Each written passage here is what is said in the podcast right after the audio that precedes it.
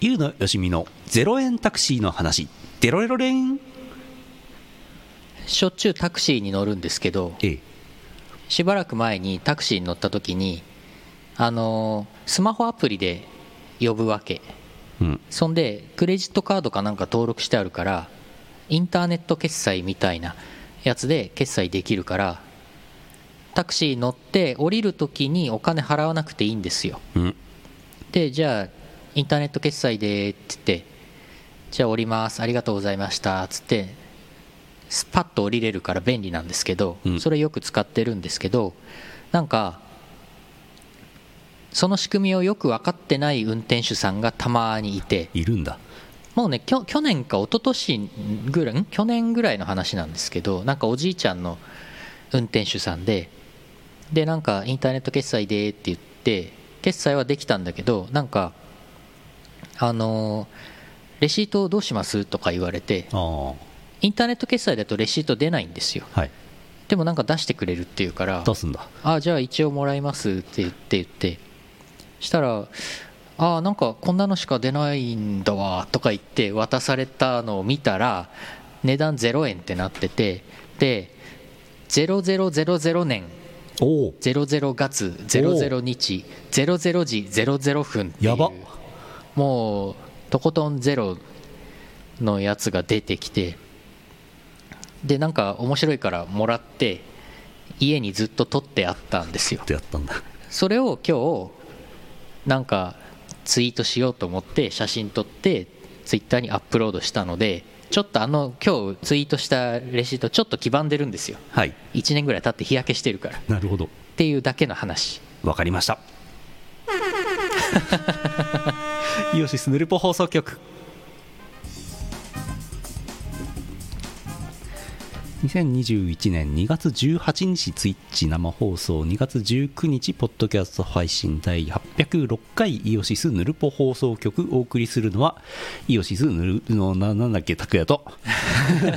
イオシスのユウのよしみです。イオシスのヌルポと名乗ってしまってましたね。あすごいね。時空を超えたんだね。そうでしょうねきっとね。いやだから本来は出せないんですよ領収書は。よく出ましたねそれ逆に。そうそうそう。メールで。そのおじいちゃんすごいのでは？うん。ハックしてんのでは？ハッカーでは？いやなんかねその時の結構前だから状況もあんまり覚えてないんだけど。0000年。ななんでレシート？あれ？なんでレシート？なんかその人が分かってなくて。うんなんか降りる時にあなんかよくよく思い出してくるとなんか値段いくらかなんか表示がなんかおかしかったんだよね。なんかねメーターの。でなんか不安になってたまにあるんですよ。なんかメーターがちゃんと出てなくてでおじいちゃんでうん。インターネット決済流行り始めの頃にうん。エラーが起きてでなんか次の日とかになって電話かかってきていくらいくらでした？みたいな。え1200円？えあれ思ったより高いな？みたいな。なんかそういうことが2回ぐらいあった後だったからーでなんか値段いくらお金いくらですかって確認したんだわ。そうだそうだ。なるほど。確認していやまあせいぜい800円とかだったんですよその時は。うん。そしたらなんかメーターがなんかよく分かんなくなってたから確認のためね、うん。後で法外な金額を引き落とされたら嫌じゃん。あとなんか、あのーメーター止めるの忘れててその後もなんか1時間ぐらいブーって走った後になんかああうっかりしてたわとか言ってなんか3000円ぐらいとか引き落とされたりしても嫌じゃん。なんかそういうのお互い嫌だから。あはい。なんかそうそう。トラブル続きだったのでその時はくださいって言った、はあ。そしたら0円のが出てきた。なるほど、ね、虚無のレシートが出てきた。うん。最近はここ半年ぐらいはさすがに大丈夫かな。うん。大体みんな。あただねタクシー会社によってはねよく分かってない運転手さんとかあとなんかインターネットの調子が悪くてとか言ってなんか決済ができなかったりっていうのがタクシー会社によってはある。どこの会社とは言いませんけど最近はもうね俺ね必ず、まあ、これは言っていいと思うんだけどハートタクシーにしてるのではあ。ハートタクシーの車両だと大丈夫。エラー起きない。皆さんハートタクシーに乗ってください。あの車高も高いしねあのあ札幌のねハートタクシーはねうんどことは言いませんけどねなんかね分かってない人とかね個人タクシーとか怪しいよね。あ個人タクシーもちょっと不安だからんあんまり乗りたくないな、ね。ネットインターネット決済したいときはね、うんうん。現金で払うなら別にいいんです安心の現金決済。いやそう。現金しか使えないっていうか、まあ、現金とクレジットカードぐらいしか使えないタクシーいまだに走ってますからね。うん。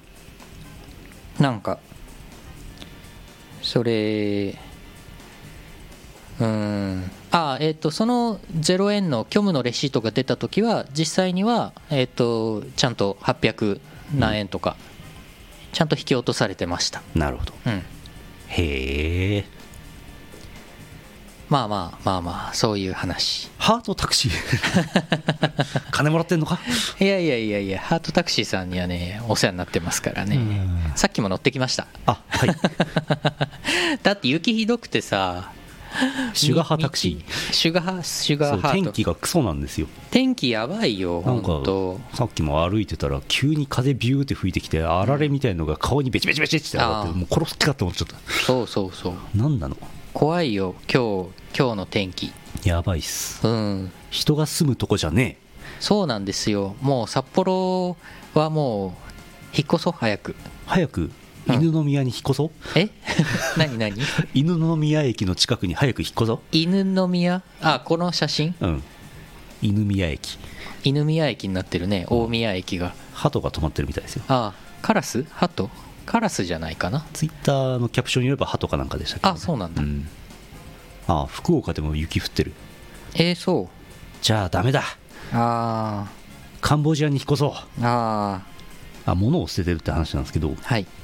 あのーイオシスというかまあ俺も含めて初めて海外旅行に行ったうん。台湾。うん。旅行が HIS うん。で手配したパックツアー、うん。パッケージツアーのやつで初めて行った台湾の頃から使っていて最近はもうぶっ壊れてるからイオパの機材運搬にしか使ってなかった青い小さいスーツケースをついに捨てました。おー。歴史。あれね。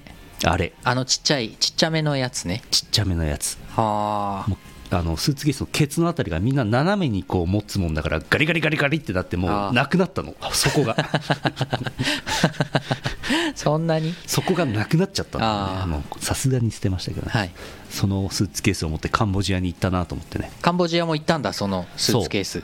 カンボジア航空のえっ、となんか銀札のあれが貼ってあります。ああすごい。あれはすごい。あのスーツケース伝説。ああもう捨てられました。もうないです。循環コンビニに。循環コンビニではないですけど。あ循環コンビニではなく。はい、燃えないゴミ燃えないゴミで。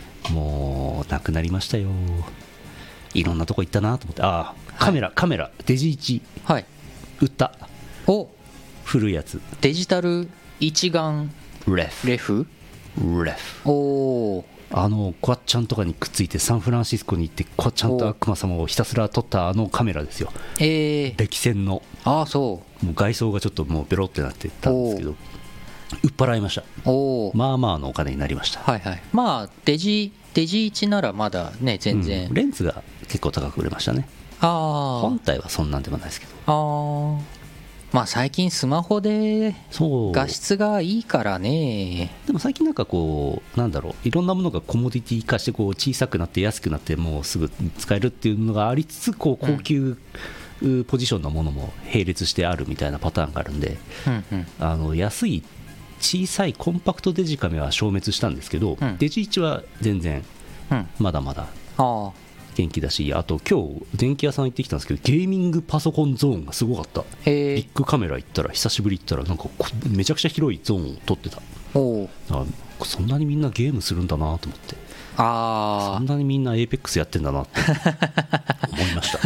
あ やってるでしょうね。ね。いや PC ゲームはいいと思いますよ。うん。なんかだだってさ PS4 とかスイッチとかなんか独占タイトルって今そんなにないから、うん。むしろ Steam で全部大体ゲーム遊べるからうん。Steam でいいんですよ。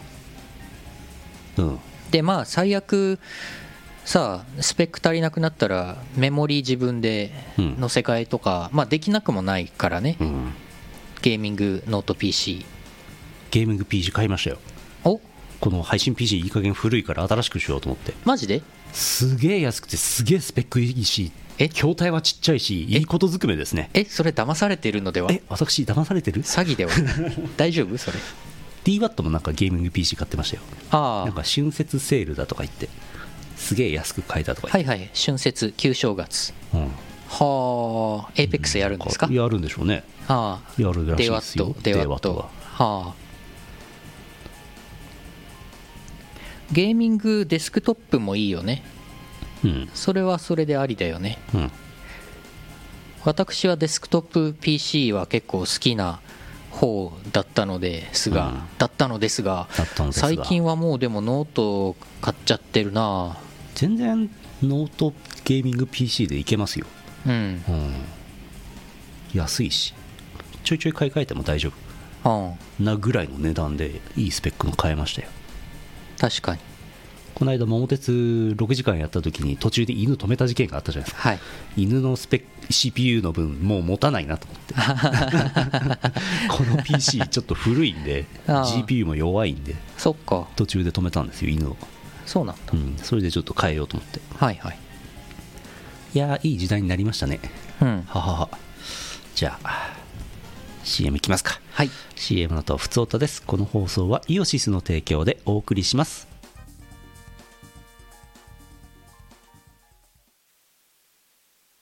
アマゾンプライム会員の人にお知らせ。なんと無料で Twitch プライム会員になれます。Twitch プライム会員になるとチャンネルを一つ無料でサブスクできます。サブスクライバー限定ちゃんとスタンプが使えるよヨシス OS チャンネルがサブスクしてヨシスオメンバーにチョコパイを食べさせよう。30日間でサブスクが無効になるのでまたサブスクしてまたてれってれチョコパイを食べさせられんだよ。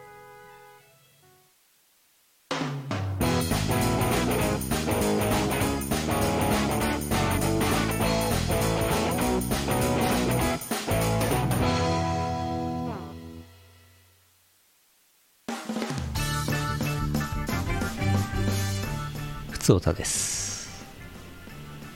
はい。これあのロマサガのコマンド入力待ちの時のキャラの形ね。あよしみたいに見えますけどロマサガです。あ 猫だからなおさら現場猫のヨシに見える。見えますけどうん。ロマサガです。ロマサガなんだ、ね、皆さん間違えないように。ああくれぐれも。ふつおたです、はい。神奈川県サタンラップさんあざす。あざーす。ヌルポの皆さん明けましておめでとうございますお明けましておめでとうございます。受験で忙しく顔を出せていませんが今年もどうぞよろしくお願いします。おおよろしくお願いします。2月18日いただいてます。お受験お疲れ様です。受ザ受験じゃないですか。おおなんだかんだなんか共通一時も無事実施されうん。なんかなんとなくちゃんとやってますね。うんうん。うん。まだでもまだ続いてるんですかねまだ二次試験とか今真っ盛りなんですかね？大学入試は二次試験が今週末とかそんぐらいじゃないですか。来週末じゃないよねきっとね。おお前期日程はいはい。高校入試はもう3月頭でしょ？今まさにうん。直前じゃないですか。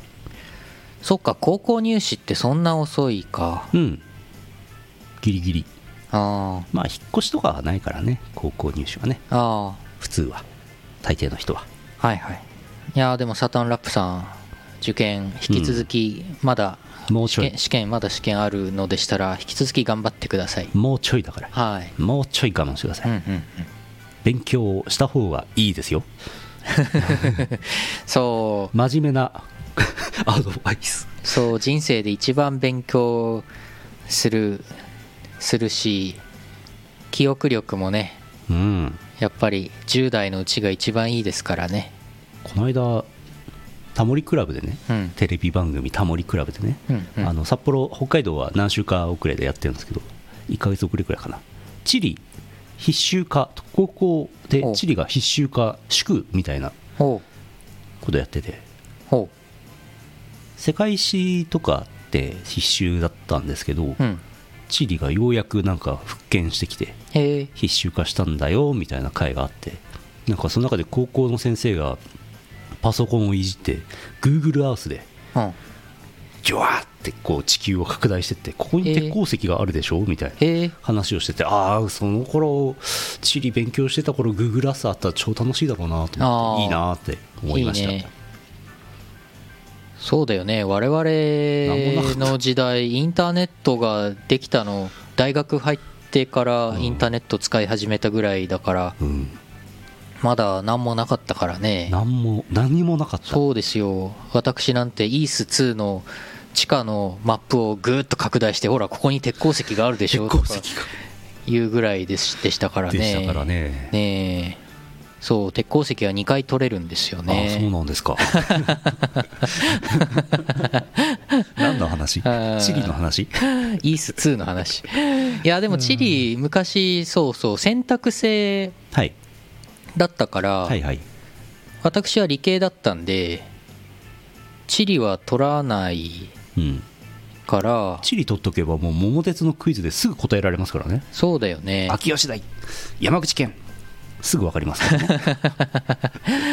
地理取ってなかったし、うん。社会科苦手だったんであ全然地理わかんないんですよ。いやまあ大人になってから多少ね分かるようになったけどあうん。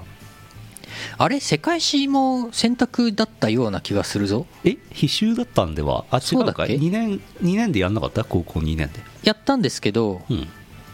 やったんですけど選んで世界史をやったような気がするんだけどああそうだあれ？必修だったのかあれ？いや必修だった気がするけどな。ああうん。全然覚えてない。必修ってことになっているけどねタモリクラブによれば。うん。うん。ちょっと私の記憶違いかもしれません。まあでも理系だったから二次試験は社会科ないんですよ。はいはいはい。だから二次試験はえっ、とあ工学部受験したんですけど、うん数学と英語とうん。物理とうん。科学うんうん。終わりうん。みたいな。そんなんだったよ。文系俺文系受験したけどなぜか数学があるっていう、ああ。あれいらなかったと思いますね。国語と英語と数学なんですよ。国語？国語。はいはいはい、うん。えっ、と国語。現代現代文。なんていうの？なんだっけ？漢文古文もあった？忘れました。あでも数学だけが明らかにいらないじゃんって思ってって話したことあるか忘れましたけどその頃あの、なんだっけなんとかっていう予備校に熱心にヨゼミだ。あはいはい。通っててなんか数学の先生が面白かったんでその人の言うことを信じてはい。これが出るっていうあんまり数学得意じゃなかったからね。あっつってしその先生を信じて行ってやって本番行ったら完璧に外れて 悲惨な結果になったんですけど、えー多分全員悲惨な結果になってたらしく、ええ。無事合格しましたけど。ね、ああなるほどなるほど。あ国語と英語ができてたんで。あ素あれ晴らしい。はあれはひどかった。あれはひどかった。あれはひどかった。それはまあ山外れることもありますよね。けどね。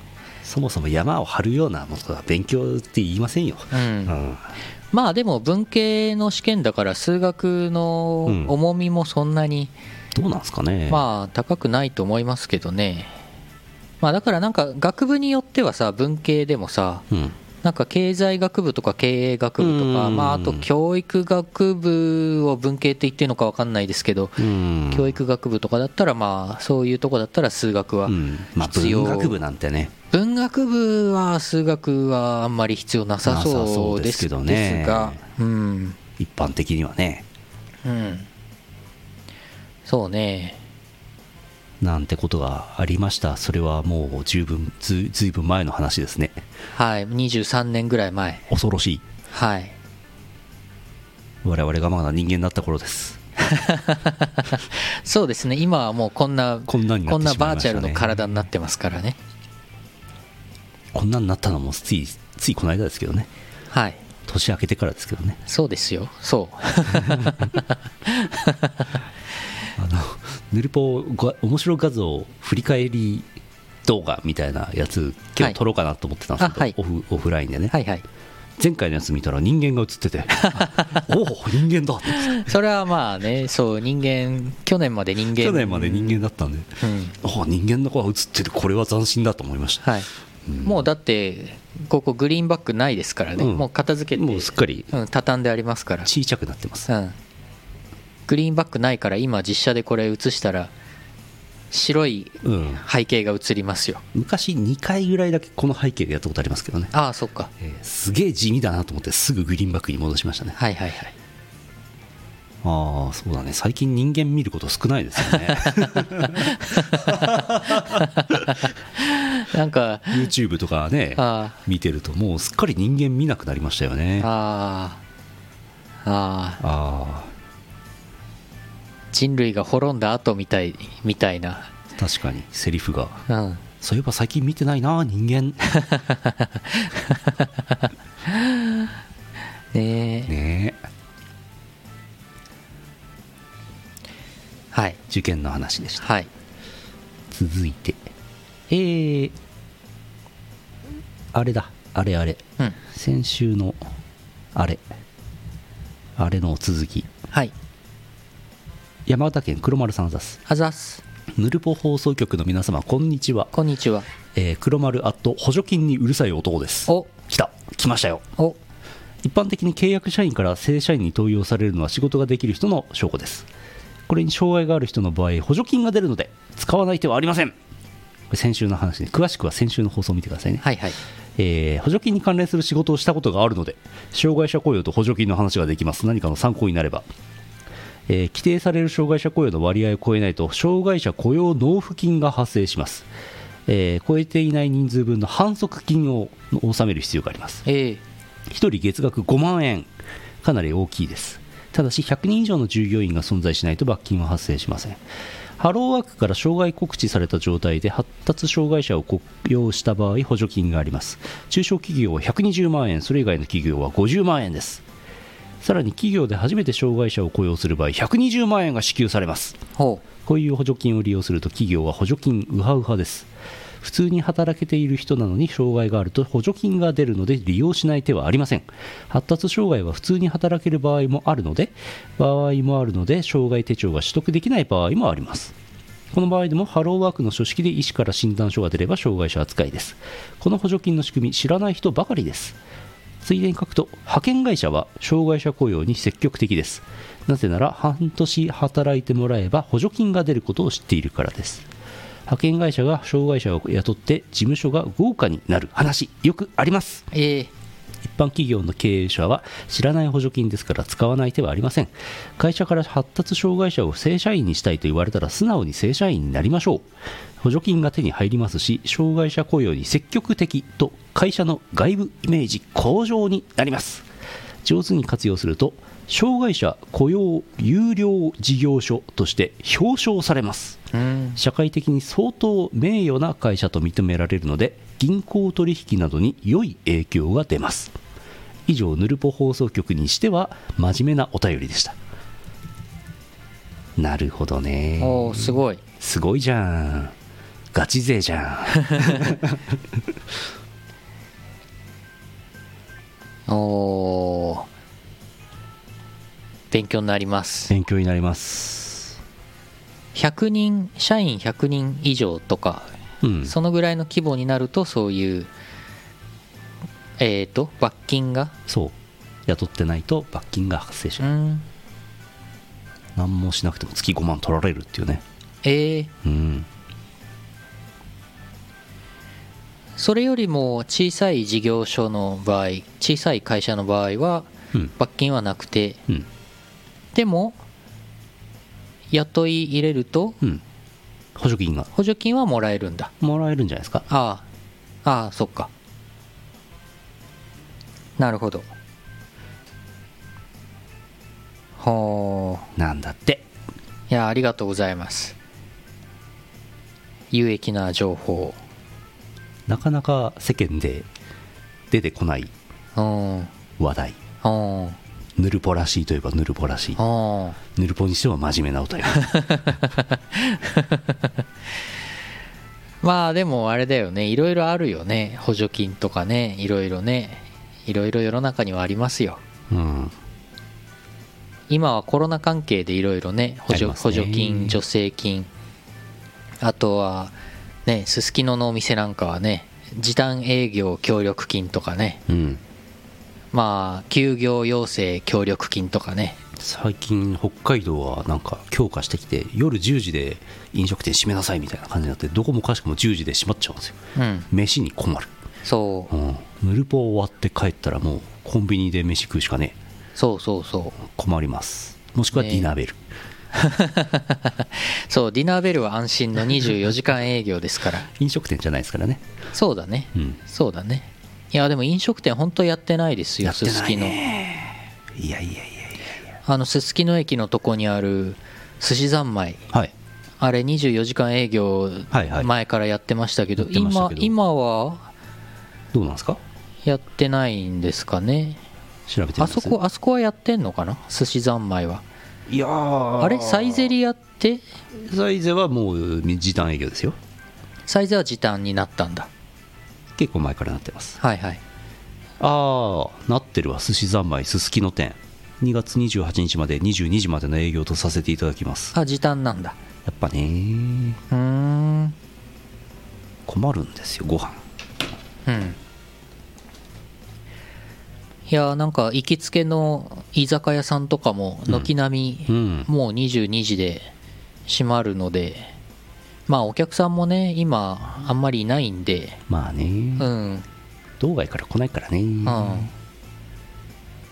まあでもあれは法律的な強制力があるわけじゃないからはい。22時以降営業したからといって罰則があるわけではないんだよね。だからえー補助金北海道は緊急事態宣言出てませんのでね、はいはい。はい。北海道はね。はい。そうそうそう。補助金がもらえるかどうか。はい。22時までにしとけばなんか月60万円もらえるとかなんかそういうのがあるんでしょ？札幌だと1日6万とかかな。1日6万。5万だっけ。へえ。なんかいろいろあるんですわ。なるほどね。なるほどね。これ以上詳しいすすきのの話はちょっとここでは言えない。え？え？どんな内容が。それは果たして。スープカレープランで。え？そうなん続きはスープカレープランで。ピクシブファンボックスに誘導しちゃうの。いやそれほどの話はないです。ないですよ。別に言っちゃってもいい話。ク言っちゃってもいいですけど。言いませんけどね。まあね。ね。えあコメントで3年以上おっぱいを触っていないんですが補助金出ますかって。補助金ですか？それは出るんじゃないですか？えっ、と管轄はどこの省庁になるんでしょうか？予算はどこについてるんですか？厚労省ですか？厚労省ですかね。おっぱい補助金。うん。チャンピオンさんも向かいっつってます、ね、も向かいいいよ。やってるよ。これ揉んじゃったら補助金出ませんから。あそうなの？チャンピオンさんのおっぱい揉んだらもう補助金出ません、あそう。うん、じゃあどっちを取るか。そう2択うん。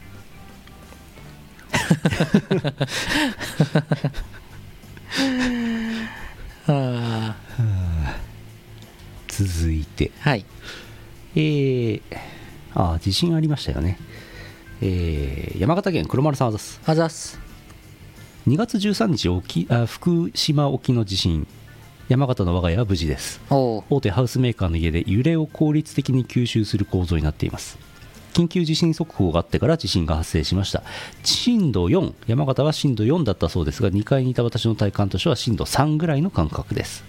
揺れていた時時間が長かったのでちょっと不安になりました。しかし建物が上手に揺れを吸収してくれたみたいです。揺れが収まってから防寒着を着て外回りを確認しました特に問題もなく停電も発生しないのでそのまま寝ることにしました。うん。翌朝明るくなってから見える範囲で家を見回りましたが問題はありません。念のため蓄電池の最低残量を50%にして停電に備えることにしました。揺れを吸収する構造の家とてもいいと思いました揺れを吸収するのは金属なので劣化や繰り返す地震にも耐えられるそうです。建築から1年経過せずに揺れを吸収する効果を実体感するとは思いませんでした。以上です。いやーよかった。震度6強うん。福島でしたけどね。はい。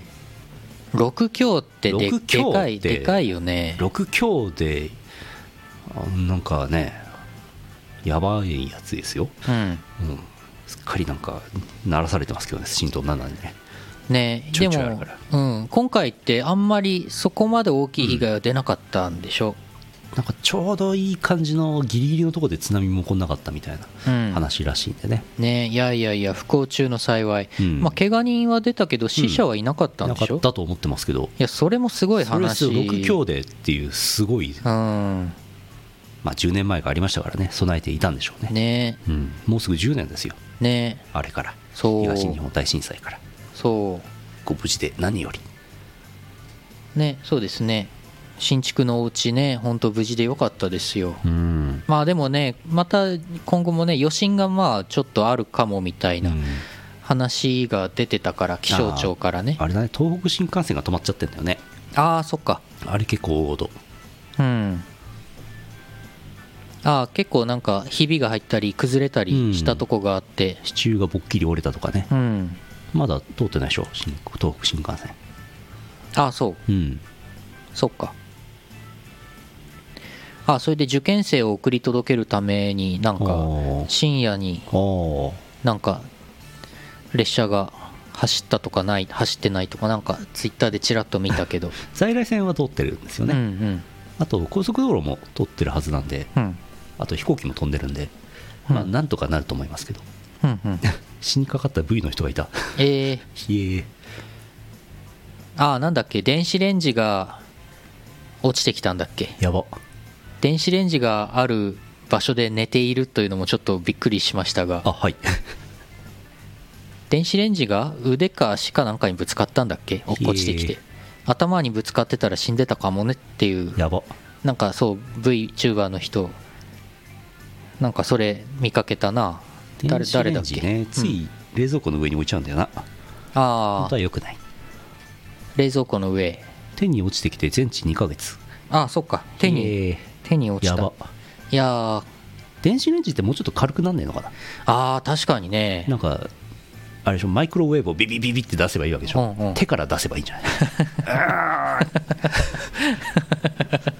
それそれ X メンにいそうそういう人。ね確かに重いよね電子えレンジ、ね、重いよね。いまだに重いよね。あでも東京にこの前住んでた時になんか6000円ぐらいの安い電子レンジ買ってうん。使ってたんですけどそれこそ冷蔵庫ちっちゃい冷蔵庫の上に電子レンジ置いてうん。あれはでも比較的軽かったな。やっぱこりれあれじゃ電磁波が漏洩してたんじゃないですか いやそうどうどうなんだろうな。なんだろう。うん。まあ安い小さいやつだったからね。その分軽かった。うん。5回ぐらいしか使わずに5回？もう捨てら 捨てるっていうか引き取ってもらいましたけどね。5回？5回？ん？10回？ん？いや10回使ってないな。56回だと思うよ。多分使ったの。まあそこは100ボルトで来た氷用のやつをうん。あれすんのは大変か。うーんトランストランスミッター？が重いの？パナウェーブ研究所懐かしいですね。すごい。パナウェーブ。キャハ。いやーそうですか。いやいや北海道はね震度7がねあれ 2, 2年半ぐらい前かい？そうですね。うん。胆振東部地震。うん。あれも大変でしたけどうねんあの時ね本当怖かったですけどね。停電が2日続きましたからね。うん。あれはひどかったね。あの時もねすすきののお店は全部ね停電で閉まっちゃってね。でしょうね。うん。暗い中でそんなお店やったらそう。ねえけしからんことがねあれしますよね。いやでもあの時ほら飲食店の冷蔵庫冷凍庫も停電で止まっちゃったからさ、うんうん。ジンギスカン屋さんとかはさ、うんうんもうこれ肉もう振る舞いますって言って炊き出しでね。一般家庭でもねもう冷凍庫に必ず一般家庭。うんジンギスカンの肉が常備されてますからそれ溶けちゃうっつって。もう外中もう外みんなジンギスカンやってましたね。あれ北海道だなって思いましたね。道民は停電になるとジンギスカンを焼くっていうあのカセットコンロでね。そうそうそうそう。ああ。れあれねよかった。あうん。あ北海道だここと思って。そうそうみんな肉焼いてたね。焼いてた焼いてた、うん。あと意外となんかみんななんか楽楽天的というか、うん。大通公園でビールを飲む人たちとかね。そうそうそうそうぬるまっちゃうしなっつって。あの時真冬じゃなかったからね。そうだねく秋口。く9月とか10月9 9月か、うん。9月11とかだっけ？違ったっけ？そんぐらい。9月7とかだっけ？なんかそんなだったから。まだね。うん。あれま冬だったらもう最悪ですよ、そう投資投資者出てたでしょうけどね。あジンギスカンは溶けないけど。うん。人間が凍っちまうよねいやー地震はね怖いけどまあ備えておくしかないっすね。うん。でも家は家とかやっぱちょっといいいいやつ買った方がいいですね、うん、うん、買って1年で壊れたら悲しいよね、いいうんねそうだよね。うん、はい。いい買い物をしたんじゃないでしょうか。はい。よし。パワープレイいきますか。はい。えー2月のパワープレイは、えーノートブックレコーズの秋の M3 の新譜でした。ストーリーテラーボリューム3からクオークさんのドーン・オブ・ザ・ファンタジーです。聞いてください。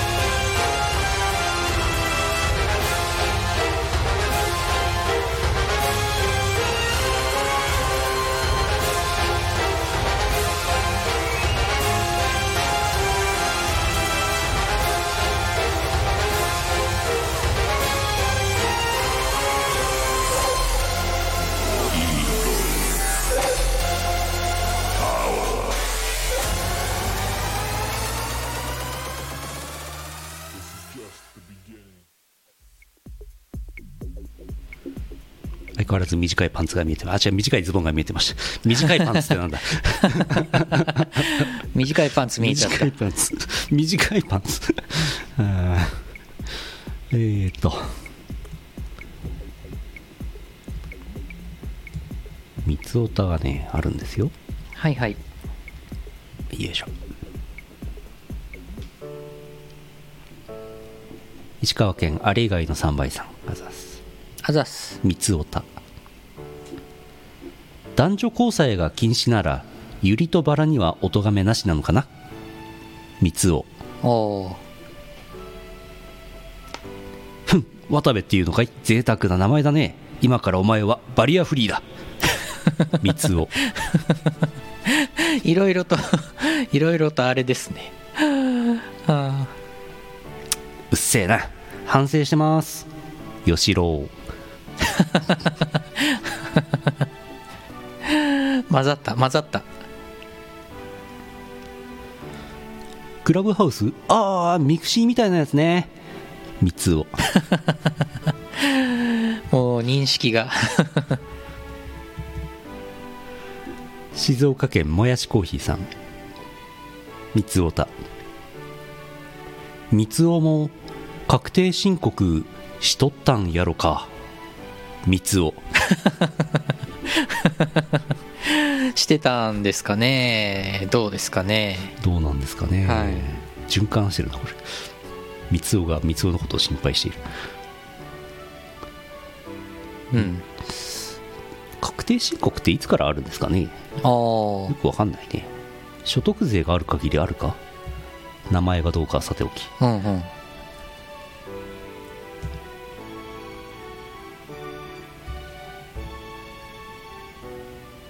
三つおた以上です。はい。ヌルポ俳句は来ておりません。はい。わかりました。いやーありがとうございます。三つを三つなるほど。うん。この前ツイッターでリツイートしたんですけどうん。なんか誰かのツイートで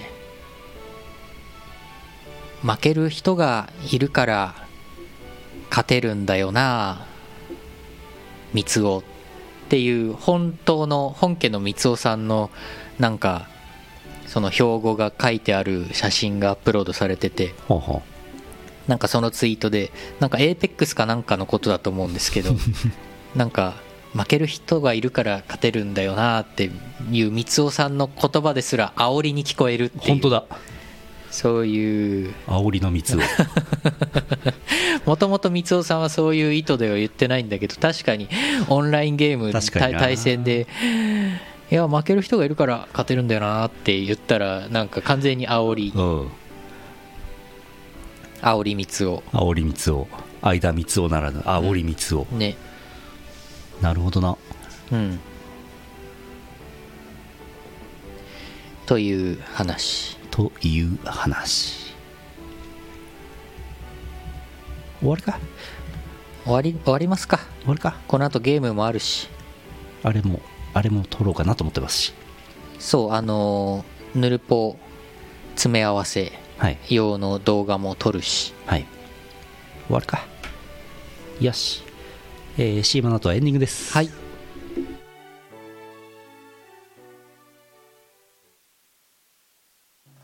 ヌルポ放送局 MP3 詰め合わせ12が2020年5月5日リリースになりました。2004年11月放送開始の長寿ラジオ番組ヌルポ放送局の過去配信分を MP3 で詰め合わせ。今回のおまけも面白画像振り返り .mp4 2015年頃の画像を80分間にわたってさらってみました。ブースイオシスショップ店でお求めください。シェイキーズ。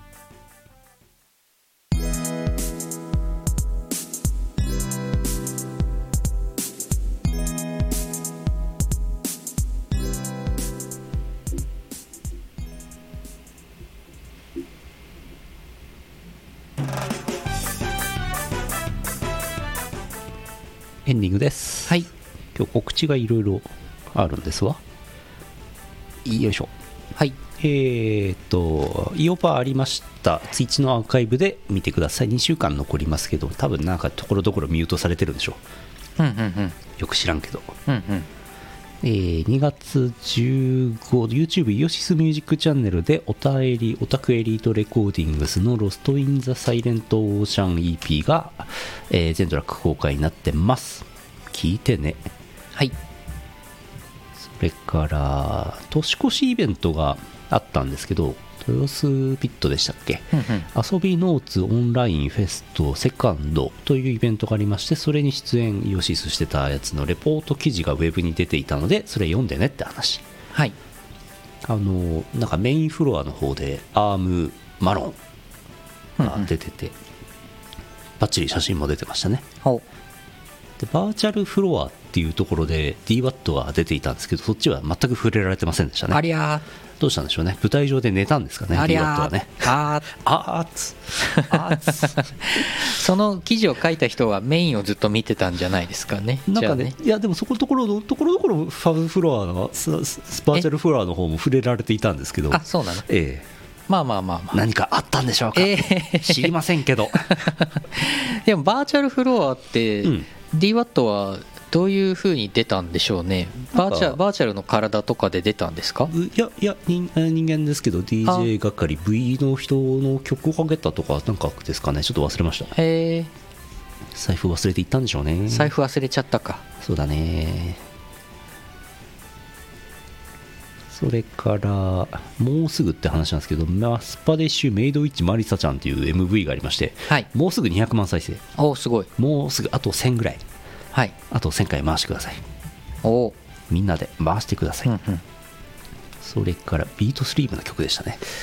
MV になってましたね。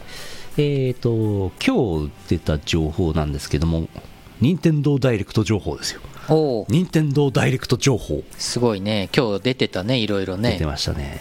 いろいろあのスプラトゥーン3にみんな夢中になってると思いますけども、はいはい。えープロ野球スピリッツシリーズ最新作 e ベースボールプロ野球スピリッツ2021グランドスラムにアームが楽曲提供しました。BGM ですね。はいはい。で告知動画が、えー出てるんですけど1分半ぐらいあるんですけどそれがあー背背景じゃない BGM として使われてます、うんうん。なので見てください。プロスピ2021、えー、任天堂スイッチで今年夏発売予定です。スイッチですよ。おお、うん。プロ野球スピリッツのはい。BGM 前回2015の時にね、うん。えーたくさん提供しましたけどもはいはい。今回はねやらせていただいたということでうん。ありがたい話ですね。ねえほんとね。いやいや普通にねコンシューマーゲームのはい。楽曲のお仕事をねそうなんです。えーイオシスでさせていただいてね本当ありがたい任天堂ダイレクトで流れましたからね。あーまあそうね。スプラトゥーン3スプラトゥーン3と並んで紹介されてますからね。スプラトゥーンスプラトゥーン32022年発売っひてえ。書いてましたけど。結構先だなという。そうだね。スプラトゥーン3はうちは関わってないですけどね。あそうですね。はい。あのプロスピ2021のうん。話。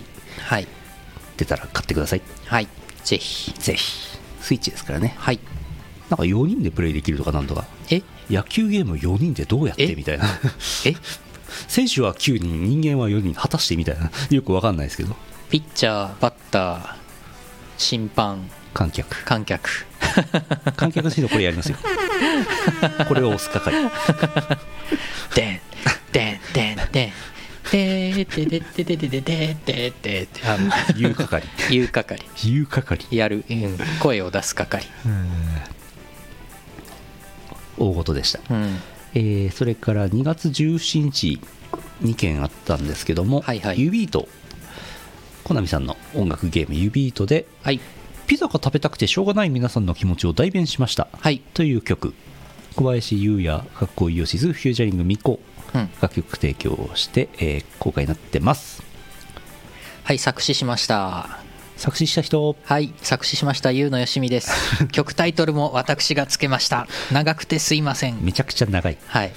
長いね。曲タイトルね決める時どうしようかなってなってタタタタタタターンってこれでこれでいけるかなって送ったらそのまま採用されまして、幸いコナミ音楽ゲームにはもうもう2文字長い楽曲、有名なやつありますんで。らしいね。大丈夫です。平気です。なんだっけ？お米を食べることのの効能およびそのなんとかだなんとかみたいな。あ覚えきれない。毎回忘れちゃうんですよ、うん、お米美味しいお米の炊き方およびそれを食べることの効能でしたっけ？なんかそんなそんな感じそんな感じ。そんなのあったよね。それより2文字少ないですから、うん。大丈夫ですそうそう。平気です、はい作詞の人です、はい作詞の人です。ありがとうございます。よろしくお願いします。手振ってんの受けんな。いや昨日さボイドさんが小林優也さんがツイッターで告知しますっつって告知しててさ。はいはい。でそれでまあボーカルミコさん、うんうんうんでなんかギターベースえっ、とこうきさん、うんうん。つって作詞優のよしみさんってリンクされててあれ？あれ？こんな曲作詞したっけ？って最初になって。俺もねあれ？指糸に小林優也さんの曲あれ？あったっけ？って。あれ？ってなって。忘れてました、そう。完全に忘れてた。うん、そう。あそういえばやってたわと思ってそんな感じ。そうそうそうそう。すっかり忘れてましすったかり忘れてました。だからあれちょっとボイドさんこれええこれこれ優のよしみ作詞じゃえそうだっけ？ってなって メールの履歴確認したらああやってた。ああやってたわ。ああやってた。あ作詞やってましたわ。そう。まだ人間の頃にやった仕事です、ね、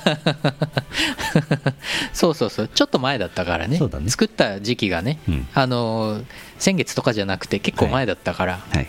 そうすっかり忘れてました指糸で遊んでください、遊んでください。ピザの曲でしたね。はい。えー2月17日同じ日ですけどもサウンドボルテックスの新筐体イクシードギアにて777、えーラフスケッチ括弧ノートブックレコーズが公開になってます。おこれ新筐体の方なんでまだプレイしてる人が少ないみたいらしいんですよ、うん。稼働してなくて。うん。うん。本バージョンで新しくなるんですけど。うん新筐体があったら遊んでください。はい。777BPM は777はいはい。いです。やー素晴らしい。コナミさん案件ですね。ですね。ちょっと前ですけどあのあれですね。えっ、ー、と B マニアルティメットモバイルのアルバムもありましたけどね、うんうん。あれもね聴いてください。はいはいはい。それから、えー、とイオシスショップのお知らせなんですけども、はい。あのコネクトソプロのイベントですね、うん。コネクトのアルバム「コネクトミー2の、えー、とい委託販売していたんですけども残り在庫1枚になりましたんで、うん。えーみんな誰かちょっとチャーンって買ってもらって在庫をなくしてもらってもいいですか？雑な依頼。あの CD なんかすげえメンツが豪華だからあれ買った方がいいと思いますけどねあのイオシスショップの在庫は残り1枚で追加予定ないんですけどなくなったらあの本家のコネクトさんの、えー、とベースの通販サイトありますのでそっちでも買えます。はい。ご利用ください。後でなんか URL かなんかをうーん。あったっけ？イオシスショップ開いてもらえればイオシショップの。2番目に出ますんで、2番目に出る。はい、はい。買ってもらっていいですか？あそれを。ちょっと買ってもらっていいですか？貴重品うんまだ在庫はねあっちにあると思いますけど。あ最近あれなんですよイオシスショップ海外の人、はい。あの海外の海外発送直接してないんであうん。なんだっけ転送なんとかみたいな宛名になるんですよ。海外の人が買うと。はい。超大人買いの人がいて。え。おおすごい。え。いっぱい買ってくれたみたいな話がありました。ありがたい。十十何枚十何タイトルか。えあとそれと別で国内の人かな？あ忘れちゃったな。なんか1個のタイトルを20枚買う人がいて。それはこれは？それはあなんかなお風呂に入れて入浴剤にするのかな？みたいな。え？ー いうこともありました。転売屋のいやーありがたいな方では。石油王の人がやっぱりなんか効能あるんじゃないですか？CD 日本の CD を。え？え？同じタイトルを20枚の？転売はどうか？どうか？あれじゃないですか？なんか CD20 枚買って全部リッピングして、ウェーブファイルをうんこううまいこと縫製するとすげえ音質が良くなるとか。ああそういうことです。知らんけど。20枚の個体差がなくなるのね。そうまくミックスしてね。AI に学習させると音質がめちゃくちゃ良くなる、個体差ない。個体差なんてない。24ビット 96kHz 相当になる。あ嘘です。税金対策。出た。あああそういうこと？なんて話もありますけどね。えー買ってくださる分には皆様神様です、ご利用ください、はい。イオシスショップブースで。ブースになってからもうもうすぐ1年ぐらいですか、うんうん。9ヶ月ぐらいかな？ですかね。あったんですよ、うんうん。えーそれから2月20土曜日今週土曜日やつこはオンライン、うん。えーここから生放送 DJ 行為をいたすそうです。おー。ここで。ここで。こっからねインターネットを介してはい。皆さんのお手元にね。皆さんはここには来れません。はい。はい。こうやってる間きっとあれですねあの下のセブンイレブンにいたら重低音が鳴るんでしょうね。ああ聞こえる。ドゥンドゥンドゥンうんっていうね、ベース低い音だけ。うん、キックの音だけ聞こえるんでしょうね。セブンイレブンまで響くかな？響くか？はい。どうなんだろう？セブンイレブンは皆さんご来店いただきますので。セブンイレブンは入れるね。大丈夫ですよ。多分やってるはずですから。はい。はいご利用ください。セブンイレブンご利用ください。壁ドン。壁ドンとか床ドンですよね。まあそこの窓の外にいたらうっすら聞こえるかもしれないですけどね。かもしれないですね。えー、2月20日土曜日やつこはオンライン。うん。ツイッチで、えーツイッチのノートブックレコーズのチャンネルかな。そちらで、えー聞いてください、はい。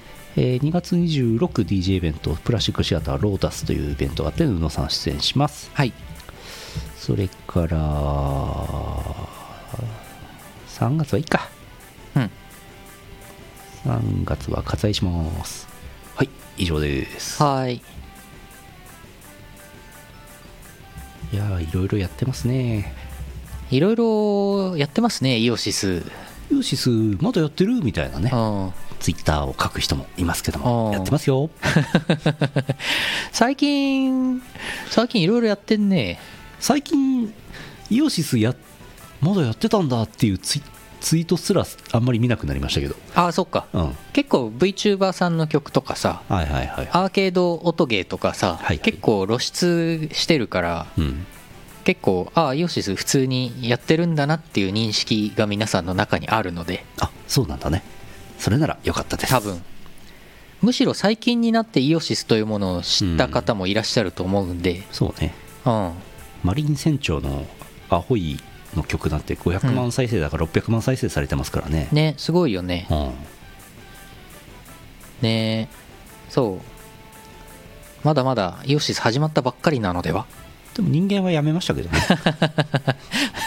そうね人間はやってない。もうイオシスイオシスがやってないのは人間だけ。人間だけ。ああ。他は全部あらゆることやってます。そうだね。もう肉体を捨てましたね。はい。リアムイオシスって解散したんじゃないの？あの野郎。炎上しちゃう。そんなこと言ってんのか。炎上しちゃう。う んやってますよそう。イオシススマホ売り始めたんだ。やめなさい。その話はやめろ。そそっちのイオイオシスさんね。あっちのイオシスさんもずっとねそう？ご健在ですよ。もう拡大する一方ですよあっちのあイオシスそうなのん。てん。すごいね。すごいよ。えー、中古スマホ屋さんといえばイオシスじゃない？うん。もはや。そうかもね。まあゲオとかツタヤとかありますけどね。もあんのかな、うん。売ってんのかな？あっちもイオシスもすごいですね。ね。え福岡にもできたの？へえ。スマホのイオシスさん。スマホのイオシス。うん。そうなんだ。うん。わかりました。こんなとこかな。うん。はい。終わりです。そうそう。7年分のジャンプも。そうやめました。捨てましたしでっかいコピー機もやめました。コピー機やめましたね。ラミネーターもやめました。ラミネーターもね。ちっちゃいスーツケースもやめました。最近捨てたものね。あ大須ね。大須あ大須でかくなったんだ。へえ。大須名古屋。へえすげえな。まあそうだよね。みんなスマホ持ってるから中古市場もでかくなるよね。ああほ2台持ちとか普通だもんね。ほほほあはん？そっか2台持ちね。俺今3台持ってる。え？3台？いや iPhone この話する？iPhone iPhone7 昔使ってたやつをドラクエウォーク専用機にしてたの。はいはいはい。でもバッテリーこの間1年ちょっと前ぐらいに買買い替えたあの入れ替えたのに、うん。もう2時間ぐらいで切れちゃうの。え？ドラクエウォークやってると iPhone7 の電池が。でもイライラしたからうん。もうダメだっつってバキーって2つや折ってですよ。あ折ってないわ。折ったらなくなってしまう。折らずにですよ、はい。あの Android 端末を新たに買いまして。それで移行して今そっちでドラクエウォーやってます。ドラクエウォーカドラクエウォーカー。ー専用機。これもドラクエウォーク専用機です。ドラクエウォーク専用機。すごいでしょ？あれ？そして非接触型充電器？それ。これその3下にある。万ぐらいの端末なんで。はい3万ぐらいの端末なのにこれ有機 AL なんだよ。えー、画面めちゃくちゃでかいしへえ画面中で指紋認証できるし顔認証もあるしアンドロイドすげえなっつって。ででも地位がなかったの。非接触充電だから別途外付けして非接触もう全全部非接触充電にしようと思って。あ非接触充電をうんレあシーバー後からつけてるんだそれ。そう。USB-C いつものケツのところにザシュッと挿してで背面にレシーバーがあるの。あそんなのできるんだ。結構前からありますよ。へえでもう全部全端末非接触にしようと思って。充電がちょっと遅いんですけどまあいいやと思って。便利ですよ。その iPhone は誰が縫うんだい？バキバキバキバキ。バキバキだ。バリバリバリバリ。まあ iPhone7 売っ払おうと思ってますけどね。へえいろいろ変えてますはあ。終わろう。はい。終わります、えー2021年2月19日ポッドキャスト配信第806回イオシスヌルポ放送局お送りしたのはイオシスの拓也とイオシスのユウのよしみでした。また来週お会いしましょう。さよなら。この放送はイオシスの提供でお送りしました